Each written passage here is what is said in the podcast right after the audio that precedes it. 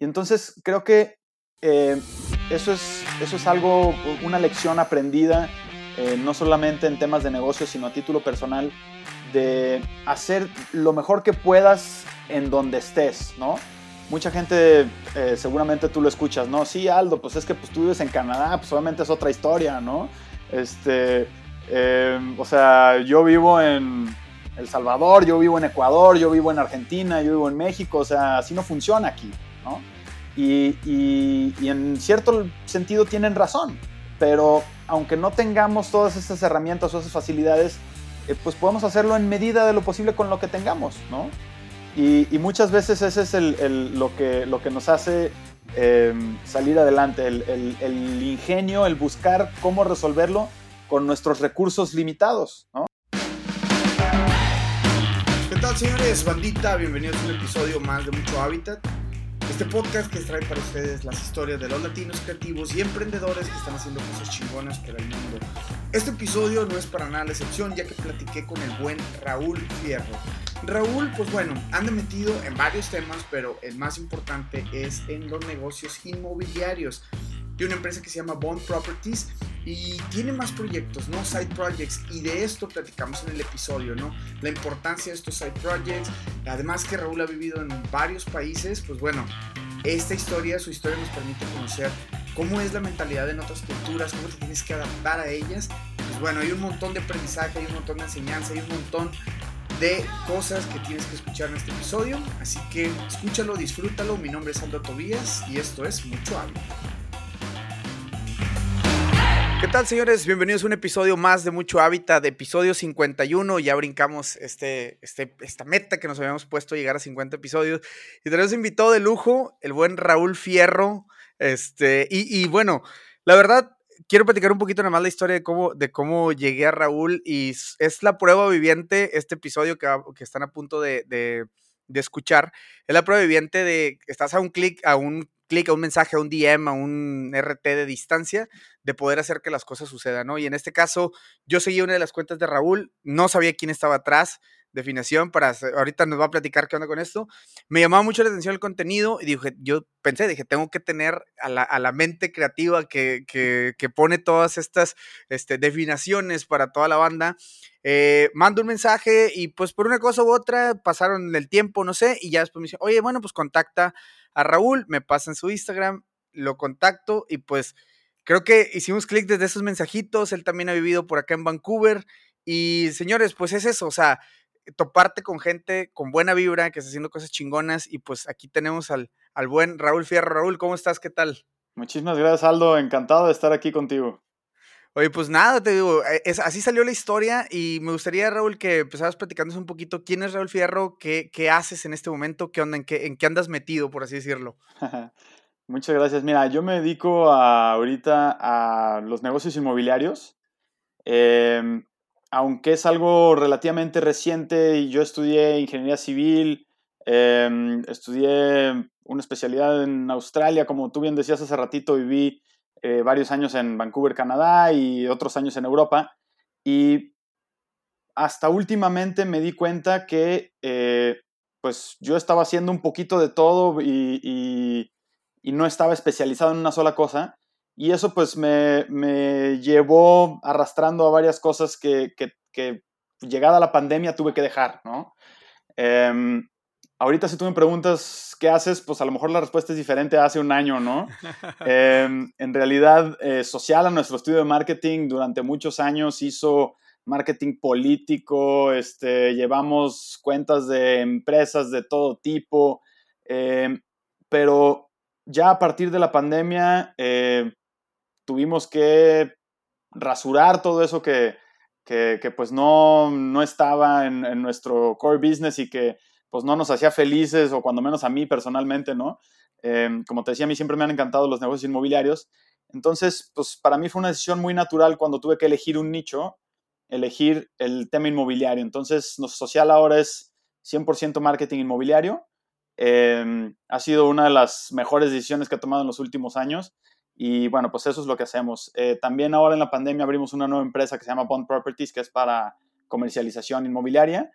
Y pues tengo ahí otros proyectitos, por ejemplo, como ese que mencionas de definición, que es para mí un hobby, ¿no? Me encanta estar documentando las, este, las palabras que se utilizan en el, en el slang cotidiano y que pues no tienen un lugar propio en Internet, ¿no? No existe un diccionario de esto. Y pues de eso se trata definición, es em, crear un diccionario en línea que todos pueden em, aportar y que eh, pueden poner ahí eh, sus significados e inclusive frases o muchas veces no entendemos un meme y pues no hay a dónde acudir, ¿no? Pues de eso se trata definición.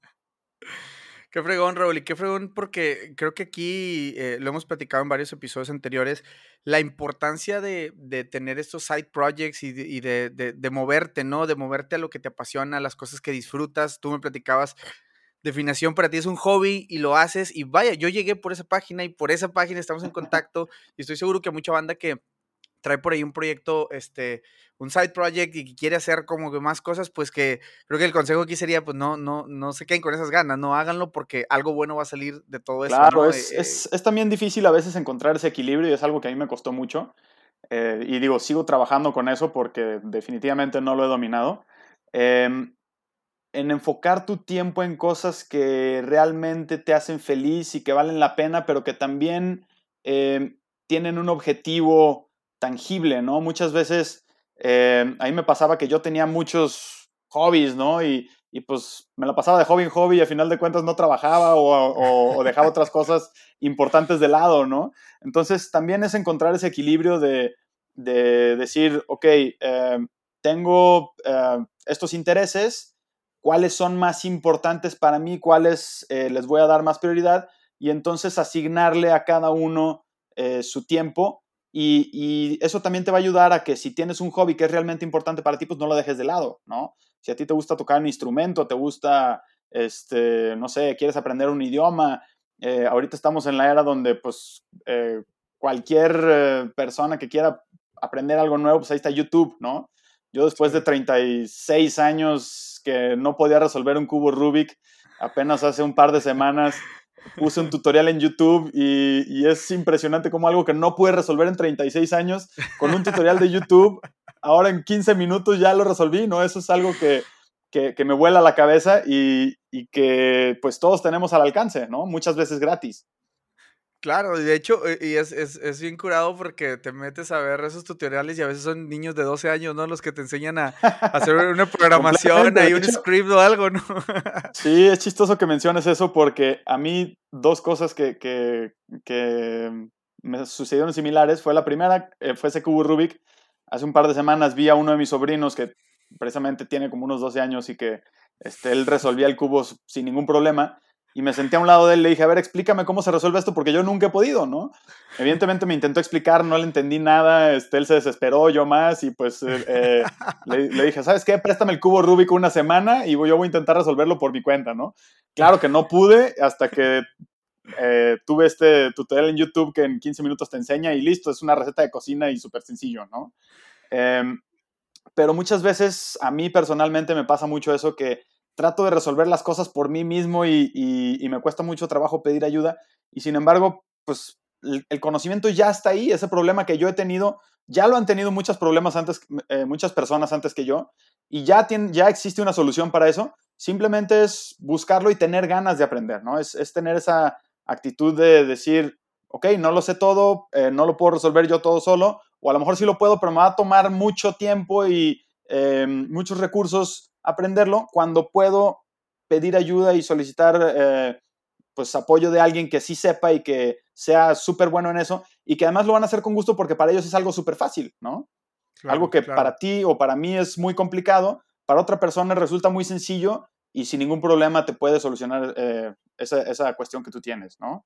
y, la otra es... Eh, dime, dime, perdón. Perdón, hablando de los hobbies, también, por ejemplo, me sucedió una historia similar donde em, estaba una vez en, en, casa de unos amigos, precisamente ahí en Canadá, y estos, eh, este cuate tenía tres hijos, ¿no? Eran, eh, era alguien pues mayor que nosotros, pero sus hijos eran unas, eminencias, ¿no? Tocaban cinco instrumentos cada uno, hablaban cinco idiomas, este, eran los típicos niños genio que ves en las películas, ¿no? Pero los tres eran así y a mí me, me, llamaba mucho la atención eh, que cuando llegó el momento en el que todos querían tocar, hacer música, así como improvisar, ¿no? Y pues cada quien se repartieron ahí los instrumentos y, y voltearon conmigo y me dijeron, ¿y tú qué instrumento tocas? Y pues yo muy avergonzado le dije, no, pues la verdad es que no toco ningún instrumento. Y, los niños como que no entendían, me decían, ¿cómo? O sea, ¿cómo es posible que no tocas ningún instrumento? Y pues no, pues la verdad es que nunca aprendí. Y me dicen, ¿pero, pero por qué no te gusta o por qué? Le dije, no, no, de gustarme me encanta, por supuesto, pero pues, pues, pues nunca lo he hecho. Y me dice, ¿y cuál es el instrumento que más te gusta? Me preguntó el niño, ¿no? Y le dije, pues es la trompeta. Y, y pues muy inocentemente me preguntó, ¿y, ¿y, si te gusta tanto la trompeta, por qué no tocas? Y pues no le supe responder, dije, tienes toda la razón, la verdad es que no sé por qué no toco la trompeta. Si tanto me gusta, no sé por qué no la toco. Entonces, en ese momento saliendo de ahí fui, me compré mi trompeta, me inscribí a clases, o sea, pero a partir de la, del, cuestionamiento de un niño que, que ve todas esas cosas como obvias y que para nosotros le damos, o bueno, yo personalmente le doy muchas vueltas y encuentro justificaciones y excusas para no hacer las cosas y, y pues lo único que necesitamos muchas veces es esa determinación de decir, pues lo voy a hacer, ¿no? Y entonces, cuando te das cuenta y das el primer paso, pues no era tan difícil como tú creías, ¿no? Y, y pues esa, esa acción te lleva a otra y así sucesivamente. Y, y bueno, pues es, es como se van dando las cosas. Qué, qué, chido que nos compartas eso porque justamente, eh, digo, em, empezamos el podcast como de lo general o de, de, de, este tipo de, bueno, de side projects y todo. Ahorita vamos a platicar un poquito cómo llegaste a donde estás y todo, pero eh, es, eso que mencionabas ahorita eh, es, es, bien importante mencionarlo porque creo que muchas veces nuestros deseos están ahí en la mesa y para toda la banda que nos escucha probablemente ahorita está deseando, eh, no sé, poner un negocio de X, Y, Z cosa o lo voy a, lo voy a aterrizar incluso a, a, mm, la experiencia que a mí me tocó, ¿no? Resulta que a mí me, me, encantan los hikings y me, encarga, me encantan los campings y todo eso.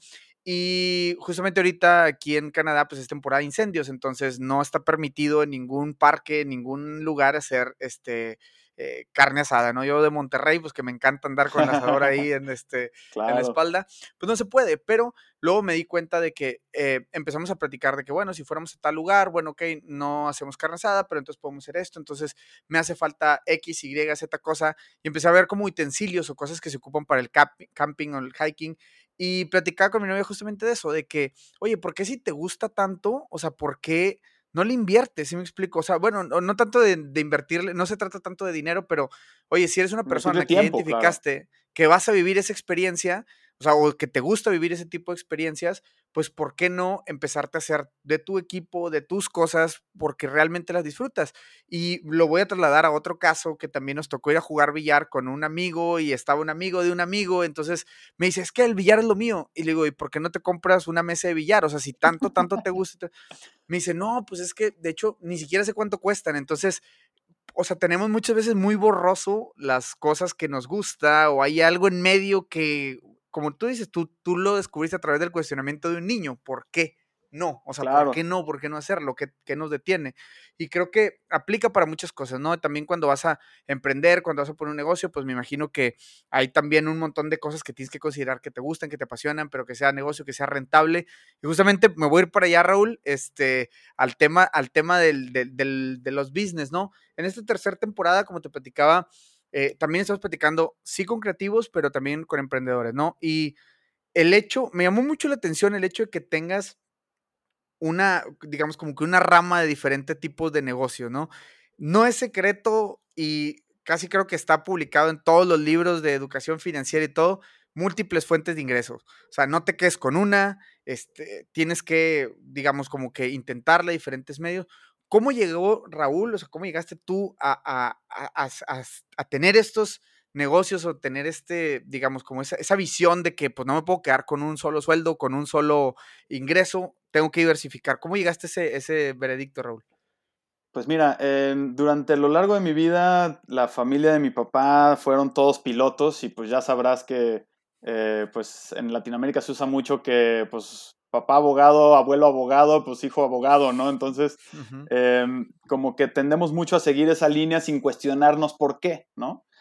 Entonces, a mí me llamaba mucho la atención, digo, mi papá no es piloto, pero mi abuelo lo fue, mi tío abuelo, en fin, hay muchos, muchos en la familia que se dedicaban a la aviación.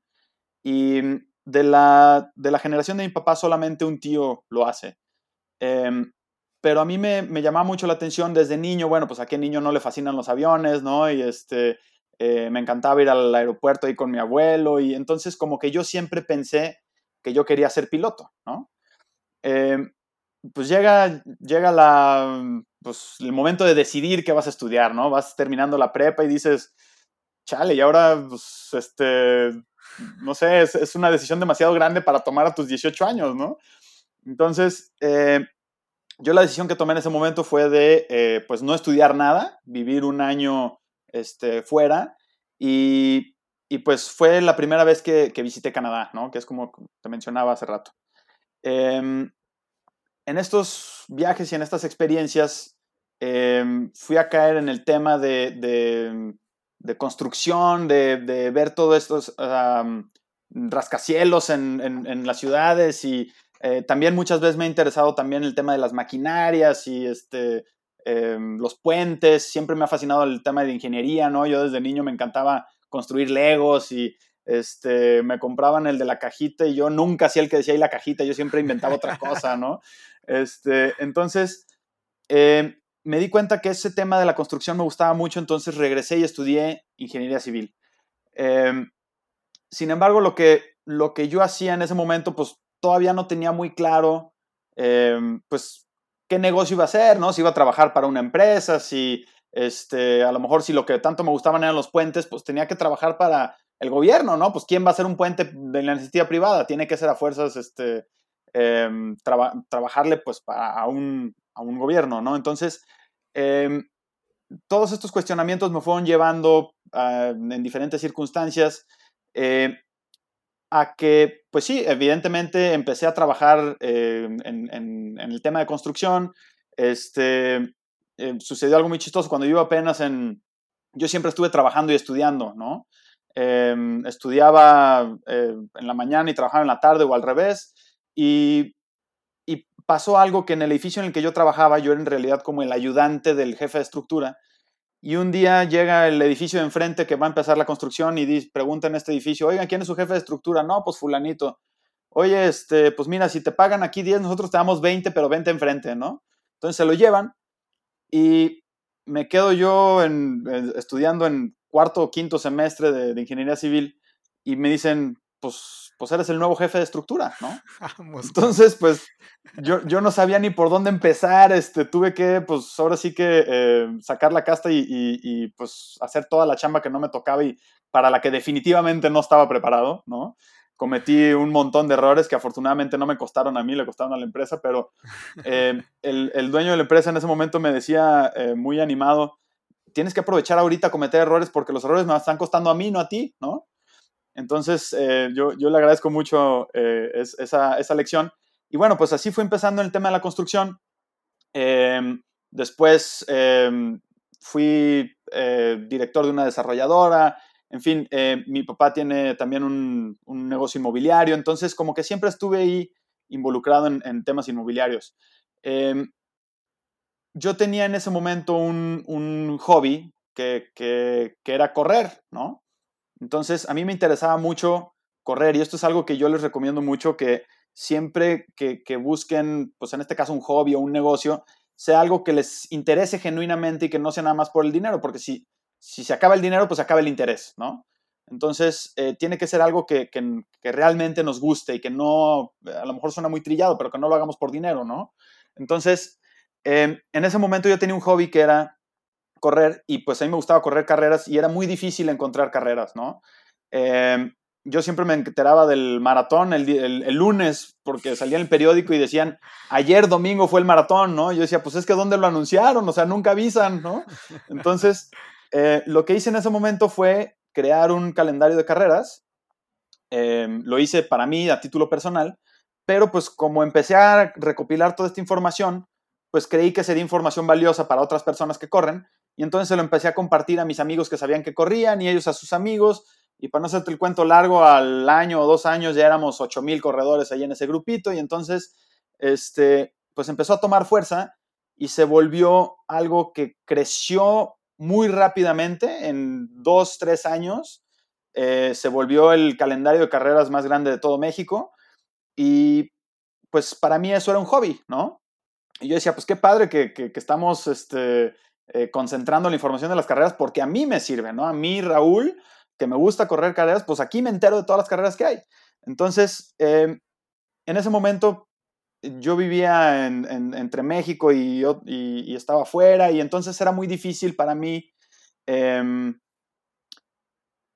mantener el control de la construcción, ¿no? Es algo que tienes que estar muy encima, es un negocio muy demandante y, y entonces dije, a ver, si la construcción no está funcionando para mí como negocio, pues le voy a calar a este calendario de carreras que, que sí funciona, ¿no? Y es lo que hoy es Garak. Eh, entonces dije, bueno, pues este, ya tenemos una base grande de, corredores, ya durante tres años se ha vuelto este, popular y, pues no, aunque no es un negocio en este momento, eh, voy a renunciar a mi trabajo y voy a este, dedicarme 100%, con estos ahorros que tengo, me alcanza para vivir tres meses, ¿no? Entonces tengo tres meses para echar a andar este negocio. Y así empecé.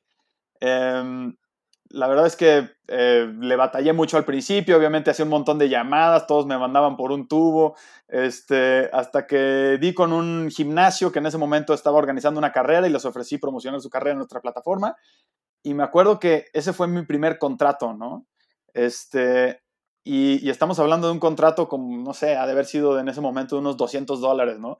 Y yo sentía que me había vuelto millonario, decía, wow, o sea, alguien me pagó por lo que me gusta, ¿no? Este, o sea, realmente se puede vivir de hacer cosas que te gustan, ¿no? Entonces, eso para mí fue, em, eh, pues, un, un, em, un, catalizador muy importante. Como tú dices, una cosa lleva a la otra y entonces esta empresa, este pequeño negocito se empezó a hacer más de marketing deportivo, ¿no? Y como ya le damos mucho al tema del marketing digital, aunque enfocado a lo deportivo, em, tengo un amigo que él en ese momento se dedicaba a temas políticos y me dijo, oye, pues eso mismo que estás haciendo para este, Garaco, para el marketing deportivo, lo deberíamos de hacer también para este, temas políticos, ¿no? Entonces así empezamos, fundamos este, otra empresa que, que se dedicaba a marketing político, este, a mí personalmente, respeto a quien le encanta la política, a mí no me gusta nada, es este, algo que no disfruto, me quita la paz, tener que estar leyendo las noticias eh, me roba la tranquilidad. Y, definitivamente es algo que, en ese momento me equivoqué porque lo hice por dinero, en realidad em, sí fue un buen negocio, sí fue este, algo muy próspero en su momento, pero sacrificaba muchas cosas de mi vida que, que ahorita que, que, ya estoy en otra etapa de mi vida, pues me doy cuenta que a lo mejor valieron la pena en su momento, pero ya no quería seguir adelante con eso, ¿no? Entonces, esa es la decisión de la que te hablaba hace ratito de eh, enfocarme 100% al marketing inmobiliario, que es lo que más nos gusta, para lo que más preparados estamos y para lo que realmente somos buenos. Y, y ya todo lo demás, damos las gracias y lo dejamos pasar. Entonces, eh, así fue como llegué por fin ahorita en este punto. Por eso te decía, si me hubieras preguntado hace un año, la respuesta hubiera sido diferente. Eh, por fin ahorita te puedo decir que me dedico a los negocios inmobiliarios y, pues tengo este, estos otros side projects, ¿no? Como Garac, definación, etcétera, que en realidad no les dedico mucho tiempo porque la idea es que tomen vida propia, pero, eh, pero sí eh, es, lo, que, lo, que, lo que más me llena en este momento, ¿no? Hacer esas cosas que, me tomó todos estos años ir afinando y probando y esto sí y esto no, y ahorita pues ya me quedo con lo que, con, con, lo que cumple con esos tres círculos de lo que me gusta, para lo que soy bueno y también es negocio, ¿no? Claro, claro, esos, esos tres círculos que cuando embonan, pues es de, de ahí mero, ya, ya ni le muevas, ¿no? Pero dos de tres está bien, una de tres pregunta. ¿Y dónde estuvieron todo este tiempo? Exacto. Raúl, una pregunta porque creo que mencionas, o sea, te tocó vivir dos caras de la moneda, este, y, probablemente digo, ya dejaste entrever eh, lo que puede ser tu respuesta, pero eh, este tema que te ha tocado vivir las dos fases, ¿no? Hacer algo porque te apasiona, te gusta, y ese tema de, que te, pagaron tus primeros 200 dólares, ¿no? Por, por un, este, por algo que realmente tú disfrutabas hacer y era lo tuyo versus este, todo lo que podemos hacer por dinero, ¿no? Yo soy creyente de, de, que cuando hacemos las cosas por dinero, pues obviamente eh, es fugaz, ¿no? Todo termina siendo muy como, mm, como que, ok, te llega, pero luego, pues si es nada más para pagar cuenta. En el caso del diseñador, y, y, sé que es el caso de mucha banda que nos escucha, ha sido mi caso en un montón de, de ocasiones, donde, ah, no sé, hay un proyecto, un logo, una página, lo que sea, lo cotizas, pensando de que ese dinero que me entre, pues es para pagar tal cosa, tal viaje, tal escuela, tal, o sea, como que siento que, o para pagar una deuda o cualquier cosa, ¿no? Entonces, llega el dinero y así como llega es como un hielo, ¿no? Se derrite y no te, no es fructífero, no, no lo estás reinvirtiendo, se va en, en, cualquier cosa. Y bueno, o sea, lejos del detalle del dinero como tal, o sea, te ha tocado vivir estas dos caras, ¿no? ¿Cuál crees tú que fue tu mayor aprendizaje en, cada uno de los dos, ¿no? En hacer las cosas que te apasionan y que te gustan y que, que pudiste monetizar en, su momento, versus el, hecho de que alguien te invitara ya con todas las credenciales y decir, vente, vámonos a hacer esto en política, va a haber lana, y, ¿cuál, es tu, como tu mayor aprendizaje de cada uno de esos dos este, momentos que te tocó vivir?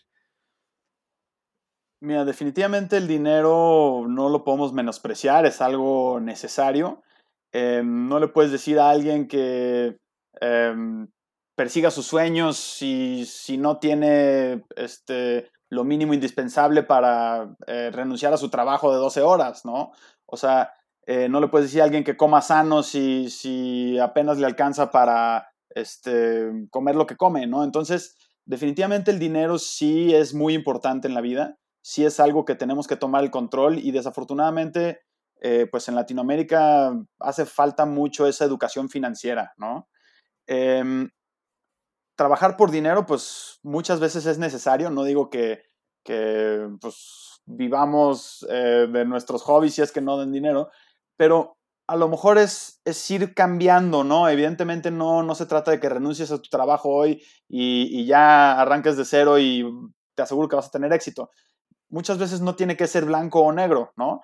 Puedes seguir trabajando en el empleo en el que estás y aunque estés trabajando por dinero y ya sea mucho o poco, o te guste o no te guste, puedes empezar con algo que le dedicas un tiempo extra, ¿no? Que, es un hobby para ti en ese momento. Y a partir de irlo escalando y, ir probando otras cosas eh, que sí te vayan generando dinero. Y pues como tú decías hace ratito, si, diversificas tu, tu, entrada de dinero, eh, pues no vas a estar dependiendo de un empleo donde pues llega la pandemia, recorte de personal y adiós todos y, entonces viene esta crisis, ¿no?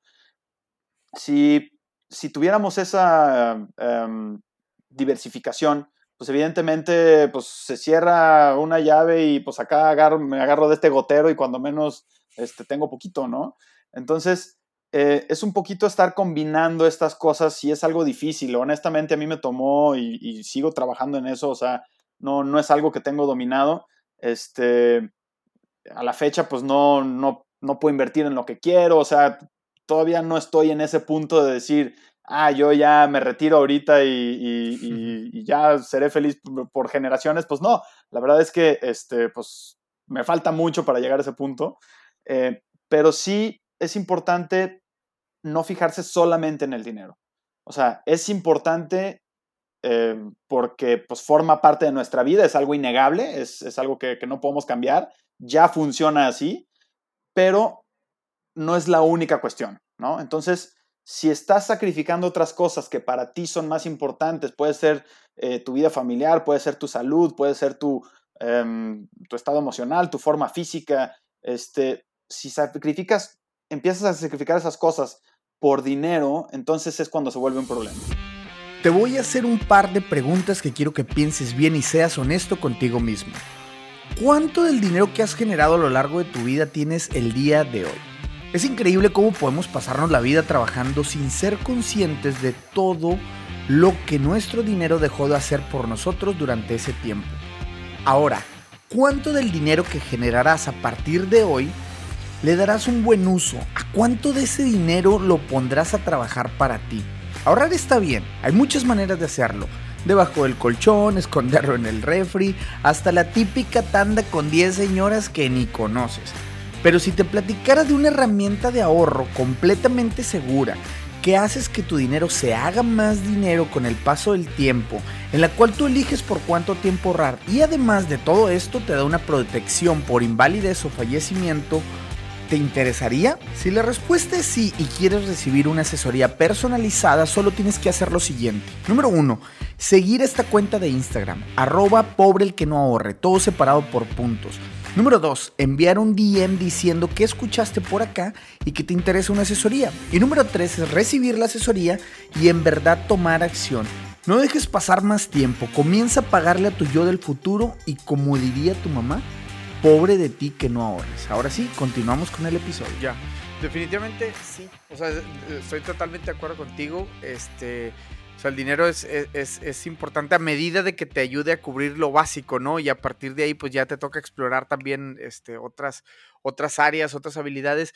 Y justamente digo, me voy a ir a ese, a ese terreno, eh, Raúl. Este, me platicabas ahorita, lo tuyo dices, es más la escritura, es más como ponerte a escribir, ¿no? Y, digo, e, e, es una de las cosas también que me gustaría preguntarte porque eh, muchas veces em, siento que eh, cuando, cuando la banda hace las cosas que le apasionan, digo, ya independientemente de si deja o no deja lana, encuentra, o sea, es, eso evidentemente termina, en algún punto termina es una grietita que se va abriendo, se va abriendo, se va abriendo y no sabes qué pedazo se va a desplomar o no sabes. Tú, por ejemplo, con, con, este tema de escribir, eh, ¿consideras que dónde estás? ¿En dónde, en, en, dónde va tu grieta? ¿No? ¿Ya le diste por ahí el clavo? ¿Todavía sigues dándole? O sea, ¿qué, qué, No, no, la verdad es que en, en, el tema de escribir es, yo ahorita estoy gateando, ¿no? Apenas estoy aprendiendo, estoy en, en el, en el en los primeros ejercicios, ¿no? En tratar de escribir un poquito diario, aunque sea de cualquier tema, de algo que me pasó hoy, de cualquier cosa, simplemente por el hecho de escribir, ¿no? Y es, y es, es algo que yo he buscado, como te decía hace ratito, de ir, ir, ir aprendiendo de, de, de, estos mentores involuntarios que son este, pues, todos los que cuelgan un video en YouTube o que suben un podcast o que este, hacen trabajo como el que tú haces de, de, estar eh, creando este material de enseñanza, ¿no? Entonces, eh, yo me di cuenta hace un poco tiempo, ahora precisamente en las reflexiones de pandemia, que, escribir es algo que a mí me gusta mucho, me ha llamado siempre la atención y es un sueño que yo siempre había tenido. Y pues era una de esas cosas como, eh, pues como la trompeta, como resolver, resolver un cubo Rubik que, pues nunca había hecho, ¿no? Y entonces em, dije, bueno, pues si no sé ni por dónde empezar, pues entonces eh, pues ahora sí que vamos googleándolo, ¿no? Entonces, eh, pues me encuentro con talleres de escritura, con podcast, con este, blogs, ¿no?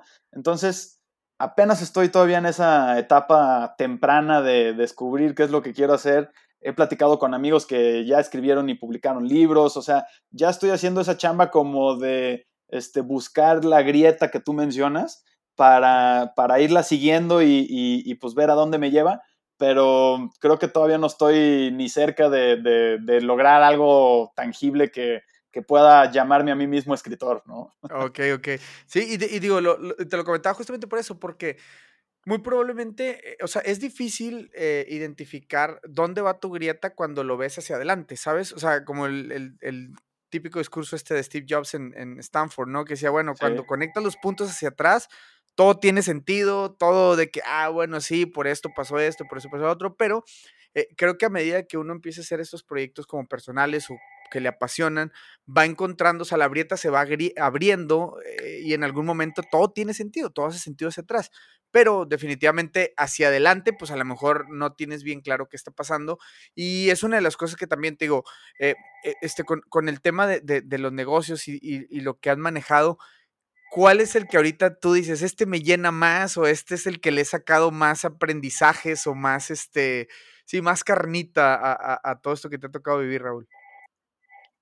Pues mira, cada uno es, es, como tener, eh, seguramente todas nuestras mamás nos han dicho que quieren a todos sus hijos y por igual, ¿no?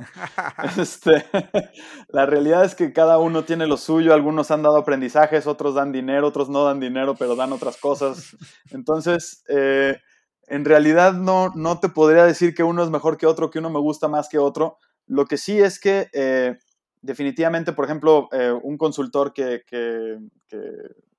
con el que platico eh, me, me, preguntaba muy al principio de la consultoría, a ver, pues es que yo quiero saber cuál, cuál de ellos es el que te da más, mayor facturación, ¿no? Normalmente hablamos de esta regla del 80-20, donde el, el 80% de tus fuentes de ingresos, este, perdón, el 80% de tus ingresos viene solamente de, de, de 20% de tus clientes, ¿no? Este, y yo le decía, la verdad es que, pues de estos dos negocios están 50-50 prácticamente, ¿no? Digo, si nos vamos a los estados financieros seguramente va a variar, pero esa es mi percepción, ¿no? Em, hay otros que, pues por temas de pandemia, como Garak, por ejemplo, se cancelaron el año pasado todas las carreras. En 2019 promocionamos más de 500 carreras atléticas en todo México y llegamos al 2020 en ceros, ¿no? Entonces, eh, pues definitivamente ahorita 2021 apenas está retomando el tema, llevamos tres carreras este año apenas, entonces em, obviamente con sus super medidas, este, todos distanciados en las salidas, en las metas, este, no hay premiación, o sea, definitivamente todavía no llegamos a ese punto donde estábamos antes de la pandemia, no sé si algún día lo llegaremos, pero cada uno de ellos me ha dado diferentes aprendizajes en, en el camino y lo más importante es que cada uno de ellos ha sido un escalón para el siguiente. Em, creo que difícilmente podría existir em, el número 3 sin el número 1, ¿no? Este, es algo que, aunque parecen que no están relacionados, pues definitivamente las cosas que aprendes en, en, tu primer trabajo te sirven para tu quinto empleo, ¿no?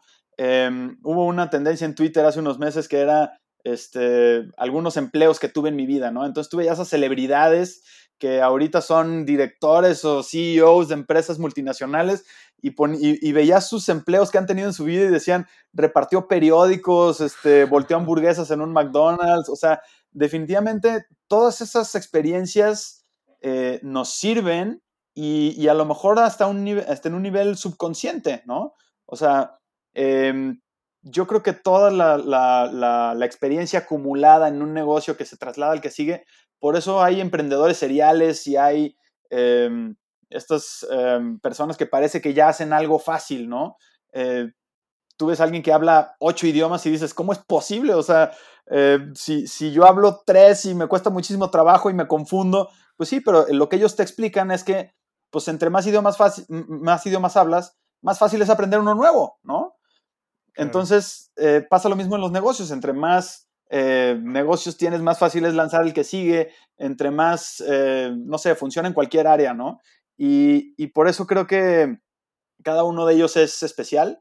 Cada uno de ellos me ha enseñado diferentes lecciones. Y aunque no todos me dan los mismos resultados en términos de números, definitivamente hay un lugar especial para cada uno de ellos, aunque me escuche como la mamá, la frase de mamá con sus hijos, ¿no?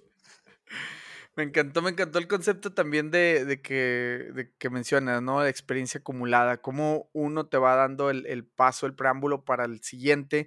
Y, yo creo que es eso que nos toca explorar a, a, la bandita que queremos luego hacer nuestros negocios o traemos emprendimientos por ahí atravesados. Pues bueno, entender que todo lo que vives antes, pues eh, termina siendo como tu experiencia acumulada para cuando es el siguiente paso, que sea un, un paso cada vez más sólido y más sólido y más sólido. Y sí, definitivamente esa historia de, de los CEOs que comentas, a mí también me encanta escuchar todo eso y, entender que pues ahorita en el momento que estás no determina que ese va a ser tu futuro. Obviamente tiene mucho que ver cómo te nutres, hábitos que te estás poniendo, las personas con las que te rodeas. Hay un montón de cosas, ¿no? Que, que, que por ahí va a influir, pero definitivamente está, está increíble. Y uno de los propósitos del podcast es precisamente eso, ¿no? O traer más historias de gente como tú, Raúl, que pues la verdad es como que no se ha quedado nada más a ver la vida pasar, sino que ha tomado el toro por los cuernos y ha entrado en este otro tipo de, de, eh, negocios y tratar de explorar. A lo que me lleva la siguiente pregunta, Raúl. Retos. ¿Qué reto te ha tocado vivir eh, con, pues ahora sí como que con cada uno? Yo creo que eh, sería, sería muy, muy, muy bueno este, y sorry si te pongo ahí en un, en un spot medio, medio raro que nos puedes decir. No, no, ningún spot. con, muchísimo gusto te explico cada uno. Mira, yo creo que retos importantes, bueno, pues la pandemia ha sido un reto para todos. Eh, evidentemente, em, pues yo creo que nadie es la excepción, ¿no? eh, más que los que venden cubrebocas, yo creo, ¿no? Pero, este, pero, pero sí, definitivamente em, cada etapa ha, sido, ha, tenido sus propios retos. Por ejemplo, eh, para mí el, el, tema del trabajo remoto no me tomó completamente por sorpresa en la pandemia, porque es algo que ya veníamos experimentando desde antes y que pues para cuando llegó la pandemia ya estábamos más o menos familiarizados con, con eso, ¿no? Entonces, eh, la decisión de cerrar la oficina y este, pues mandar a cada quien a su casa y, trabajar remoto y para cuando tocó renovar el contrato de la oficina ya mejor ni lo renovamos, ¿no? Pues si ya no la usamos, adiós mesa de ping pong, adiós este, todo lo que eh, nosotros creíamos que era súper necesario en una oficina, ¿no? Que, ese es otro error también cometido, este, eh, cumplir todas esas expectativas que, que tenemos de, eh, de, éxito y que pues realmente a nadie le importa, ¿no? Nadie te va a contratar porque tienes una mesa de ping pong en la oficina. O sea, este, o sea son, son ideas que, que, vamos agarrando y que eh, pues a lo mejor ahorita nuestra generación es una mesa de ping pong, pero hace 30 eh, años era traer coche o era, este, no sé, cualquier cualquier estatus, em, cualquier objeto que representara ese estatus, ¿no? Entonces, por ejemplo, a mí uno de los, yo creo que de los retos más importantes era, por ejemplo, cuando eh, me iba a vivir a otro país, ¿no? Entonces, eh, yo soy alguien que, que, pues, por ejemplo, mi mamá es de Sinaloa, yo nací en Guadalajara, pero cuando yo iba a Sinaloa hablaba como sinaloense, ¿no? Este, entonces, eh, como que trato siempre de, de, de pues, de rodearme o, de, o de camuflajearme con, con mi entorno, ¿no? Entonces pasaba mucho, por ejemplo, que pues eh, vivía en, Canadá y, la gente a veces creía que era canadiense o en Australia y pensaban que era australiano. Y, a mí me pasaba mucho, por ejemplo, cuando eh, recién llegué a Australia, pues no sé si has visto estas, este, tú ves en las Olimpiadas, ganan todas las medallas, ¿no? Son unos superatletas, este, todos están así, este, súper fuertes, eh, o sea, como que es, es, parte de la cultura, ¿no? Entonces, pues llega un mexicanillo ahí flaquillo y dice, no, pues este, aquí contra estos cuates no, no tengo nada que hacer, ¿no? Entonces, este, ¿qué, qué, qué hacemos? Pues, pues absorber esa, esa cultura, ¿no? Entonces, obviamente me, me, metí a entrenar durísimo, este, estaba estudiando tiempo completo, entrenando tiempo completo, trabajando tiempo completo, este, y, y, pues era como parte de la cultura de allá y pues no me quedó de otra más que em, adoptarla, ¿no? Y entonces creo que eh, eso, es, eso es algo, una lección aprendida, eh, no solamente en temas de negocio, sino a título personal, de hacer lo mejor que puedas en donde estés, ¿no? Mucha gente, eh, seguramente tú lo escuchas, ¿no? Sí, Aldo, pues es que pues, tú vives en Canadá, pues obviamente es otra historia, ¿no? Este, o sea, yo vivo en, el Salvador, yo vivo en Ecuador, yo vivo en Argentina, yo vivo en México, o sea, así no funciona aquí, ¿no? Y, y, en cierto sentido tienen razón, pero aunque no tengamos todas esas herramientas o esas facilidades, eh, pues podemos hacerlo en medida de lo posible con lo que tengamos, ¿no? Y, muchas veces ese es el, lo, que, lo que nos hace em, salir adelante, el, el, ingenio, el buscar cómo resolverlo con nuestros recursos limitados, ¿no?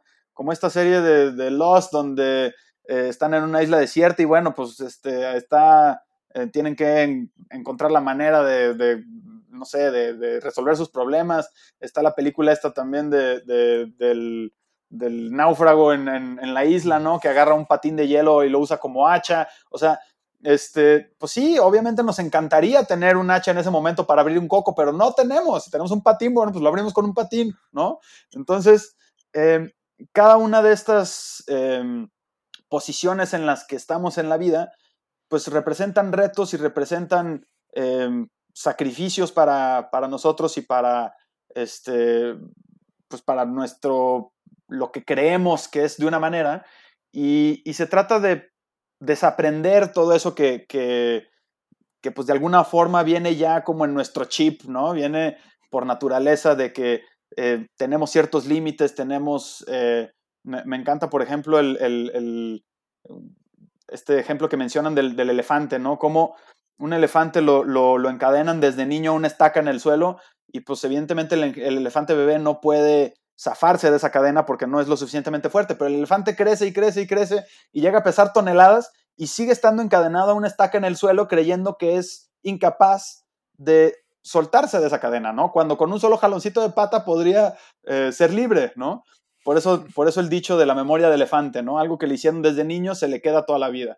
Y, creo que en muchos sentidos eso nos pasa em, también a las personas, de que creemos que las cosas ya son de una manera y no van a cambiar y no se pueden de hacer de otra.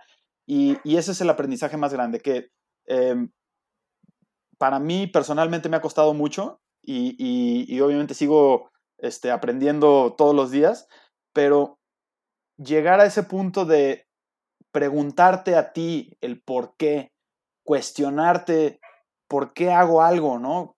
Eh, ¿Por qué tengo una cadena con un, este, con una figura en el cuello, no, no, pues es que representa para mí algo. ¿Representa para mí algo o es nomás porque todo el mundo tiene esa cadena en el cuello, no? Entonces, em, empezarte a cuestionar todas estas cosas creo que es el primer paso para eh, poder desaprender de eso y aprender algo nuevo. No puedes eh, acumular eh, cosas nuevas si no sacas las viejas y haces espacio para las cosas nuevas, ¿no? Sí, definitivamente, qué, qué en todos los puntos que comentas, porque, digo, ya eh, estoy aquí tomando notas, ya tengo el teaser del episodio, entonces, spoiler, ahí ya, salió el teaser para, que, para, para concluir esta parte, ¿no? Porque creo que es, es increíble eh, los aprendizajes que, que has vivido y que nos lo compartes y que al final del día, pues bueno, van a estar ahí para la banda que, tenemos que estar curiosos con las cosas que estamos haciendo, con las cosas que estamos aprendiendo, con las cosas que creemos. Eh, más que curiosos es esa, esa, esa, cuestión, cuestionarte a ti mismo, ¿no? Y entender qué es lo que está pasando y por qué realmente haces las cosas, por qué te gusta lo que te gusta. Y ya, empieza a rascarle y empezar a, hacer introspección en ti mismo. Eh, Raúl, me gustaría también, este, antes de pasar a, las, a la última serie de preguntas, eh, quiero preguntarte, por ejemplo, sé que ahorita lo que decías, bueno, este, hacer lo mejor que puedas de donde estés. Ahorita hay mucha banda este, que escucha el podcast, está en, varios países, ¿no? En Colombia, Argentina, Perú, Ecuador, Honduras, y está deseando a lo mejor me voy a México, me voy a Estados Unidos, me voy a Canadá, quiero, o sea, traigo ese, ese, esa cosquillita, ¿no? ¿Qué debería, para qué debería estar preparado esa persona que quiere irse a otro país a probar suerte? Este, para qué, qué debería, ahora sí como decimos en México, ¿qué debería traer en la mochila esta persona que, quiere irse a, otro país a, enfrentar y a ver la vida? Yo creo que lo que debería traer es mucha actitud. Em, creo que si tienes, eh, hay una frase también que, que, mencionan mucho ahí, hasta en memes, que dice, eh, cualquier aplicación del celular es, es, una aplicación de citas si tienes la actitud correcta, ¿no? O sea, no necesitas tener Tinder, ¿no? Entonces, pues, pues es cierto, o sea, si, si tú lo único que ves es citas, pues cualquier aplicación te sirve, ¿no? Si tú lo que estás buscando es una pareja, pues la, la, vas a encontrar donde tú quieras, ¿no? Ya estés en una aplicación o en otra o en la calle o eh, si tú traes tu radar prendido hacia buscar una pareja, la vas a encontrar, ¿no? Entonces, es, esa actitud y ese enfoque de, qué es lo que tú quieres para estar siempre en esa dirección. Em, otro ejemplo que, me gusta mucho es, por ejemplo, los, los, aviones, ¿no? Cuando despegan de un aeropuerto y van en dirección a otro que está cientos de kilómetros o miles de kilómetros de distancia, eh, pues no van en una línea recta siempre, ¿no? A veces se desvían un poquito para la derecha, para la izquierda, pero mientras mantengan el rumbo, pues vamos sobre el mismo objetivo, ¿no? Eh, claro que si, si, si mantuviera una línea recta perfecta y se desvía un grado, un grado nada más hacia la derecha o hacia la izquierda, pues va a acabar en otra ciudad, ¿no? Porque las distancias son muy largas. Pero no, no, tienes que ir en una línea recta. No importa si vas un poquito para allá y luego te regresas y luego un poquito para acá, pero no perder de vista eso que tú quieres y, enfocarte en algo, ¿no? Eh, hay alguien también que decía que pues es bien fácil ser millonario, lo único que tienes que hacer es pensar todo el día en dinero, ¿no? Entonces, eh, si, estás todo el día pensando en dinero, eventualmente te va a llegar. Eh, pero sí tienes que enfocarte, y es algo que, a mí me ha costado mucho trabajo y todavía este, me cuesta, el enfocarme en, una tarea, en el momento, en el estar en el aquí, en el ahora, em, en el fijarme más en los objetivos a largo plazo que en apagar incendios ahorita, ¿no? En, resolver las tareas que tenemos este, más inmediatas. Entonces, creo que lo que deberían de traer en esa mochila, pues sería actitud y enfoque. Excelente. Gracias por el tip.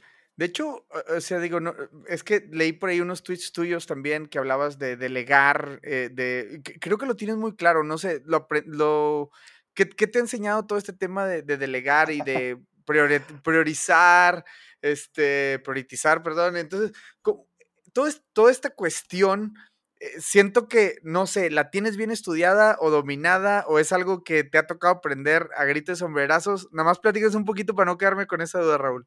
Mira, tú, tú ahorita lo acabas de decir, lo tengo estudiado, pero no dominado. Ok, es decir, em, ahorita que mencionas mi Twitter, también hace poquito em, publiqué uno que decía, la mayoría de mis tweets son recordatorios a mí mismo disfrazados de consejos para el público, ¿no? Eh, entonces, todo eso que tú lees en Twitter no quiere decir que es algo que yo ya domino, al contrario, es algo que a mí me hace falta y que me lo estoy recordando a mí mismo y que al escribirlo espero que se me quede algo grabado, ¿no? Entonces, eh, si le sirve a alguien más y, evidentemente aprende algo a partir de eso, pues qué bueno, ¿no? Pero en realidad el, el, el objetivo de eso es estármelo recordando a mí y estarme eh, refrescando esa idea de que eh, pues todavía no estoy ahí, ¿no? Entonces, pues si respondiendo a tu pregunta, es algo que tengo muy estudiado, pero lejos de estar dominado. No, y, digo, qué, qué, qué, chingón que nos platiques con esa sinceridad, porque creo que al final del día es eso, ¿no? O sea, somos constantes, somos personas y mentes en constante cambio, en constante aprendizaje. Luego aprendes unas cosas, las otras se te van yendo. Hay muchos, muchos temas ahí para escarbar, que si aprendes algo, que si no lo aplicas en 72 horas se te olvida. Hay un montón de cosas, pero creo que lo importante es, como dices tú, o sea, tener la memoria fresca o tener el, ese recordatorio estarte diciendo, hey, te hace falta esto, te hace falta el otro. Y bueno, eso que ponías en el tweet, o sea, de, de si es un recordatorio a mí mismo, claro, o sea, tiene mucho sentido porque creo que a veces también no tenemos publicaciones y esas reflexiones que, exacto, parecen ser que es una reflexión para el mundo, pero en realidad es una reflexión interna, es, una, es algo que te sirve a ti mismo, ¿no? Y, y qué chingón que lo puedas contestar con esa, con esa sinceridad. Raúl, de hecho, eh, este, para, para ir finalizando este, este, este episodio, pues nada más me gustaría, eh, bueno, tengo la última pregunta y con la cual cierro todos los episodios, pero antes de, antes de, irnos a esa pregunta, nada más quiero que me platiques un poquito este, de ti, algunas recomendaciones de libros o de programas o podcasts o cosas que tú dices, esto sí le puede ayudar a la banda. Bueno, o al menos a mí me ha servido y mundo, de nada. Esto es mi colaboración, es lo que yo consumo, ¿no? ¿Qué, nos puedes platicar un poquito de eso? Claro, mira, pues libros de emprendimiento he leído un montón, ahora sí que este, eh, les podría recomendar muchos. Uno de mis favoritos se llama Rework. Eh, está explicado literalmente hasta con dibujitos qué hacer y qué no hacer en un negocio, sobre todo al principio, ¿no? Este, ese libro a mí me ha servido mucho. Em, uno también que, me cambió mucho la mentalidad fue el de la semana laboral de cuatro horas de Tim Ferris. Mm, porque, aunque bueno, suena utópico el, tema de, semana laboral de cuatro horas, en realidad no se trata de trabajar solamente cuatro horas, sino de optimizar tu tiempo para que el tiempo que se lo dediques al trabajo realmente valga la pena y realmente sea trascendental y no nada más estar ocupado por estar ocupado, ¿no? Entonces, ese libro también se lo recomiendo mucho. Em, hay uno también que se llama El mito del, emprendimiento, en inglés es de E-Myth, em, de Michael E. Gerber. Y em, ese también es como un, pues es un consultor de negocios que, se dedica a, a, llevarte a la transición de cuando eh, eres muy bueno haciendo algo y lo quieres convertir en un negocio, ¿no? Pone el ejemplo de, de una muchacha que le gusta mucho hacer pasteles y entonces, pues, ¿cómo eh, hacer esa transición a un negocio de pastelería donde en realidad va a estar haciendo de todo menos pasteles, ¿no? Entonces, eh, pues definitivamente el emprendimiento no es para todos. Eh, si, si, si, las personas que nos escuchan realmente este, creen que va a ser la solución a sus problemas, pues no, definitivamente digo que les va a traer más problemas de los que ya tienen, pero es algo que, que, si te gusta y, te apasiona y quieres em, lograrlo y, estás determinado a hacerlo, eh, pues creo que tienes todo, ya, ya llevas mucho de gane, ¿no? Entonces, em, creo que esas serían mis, mis recomendaciones. En, podcast, por ejemplo, este, por supuesto, el, el tuyo es súper recomendable. yo escucho más en inglés o en, o en, otros idiomas porque me sirve también para practicar. Em, pero, por ejemplo, mencionaba a Tim Ferris hace ratito, él tiene un podcast también muy popular, que seguramente este, mucha gente ya conoce. Em, pero yo soy más de em, episodios individuales. A mí me gusta más consumir selección, ¿no? En lugar de servirme un plato de toda una sola fruta, prefiero agarrar dos de aquí, tres de allá y una de acá y hacerme así como una mezcla. Y, entonces creo que en el tema de podcast y libros y, en, general de, temas de interés, soy, soy muy de ese estilo y entonces no te podría decir que eh, escucho siempre un podcast o veo siempre un tipo de, contenido. Em, creo que me llaman más la atención los, los temas más eh, más, más los temas y las personas y las, em, los invitados que, que, en sí el, el, programa completo.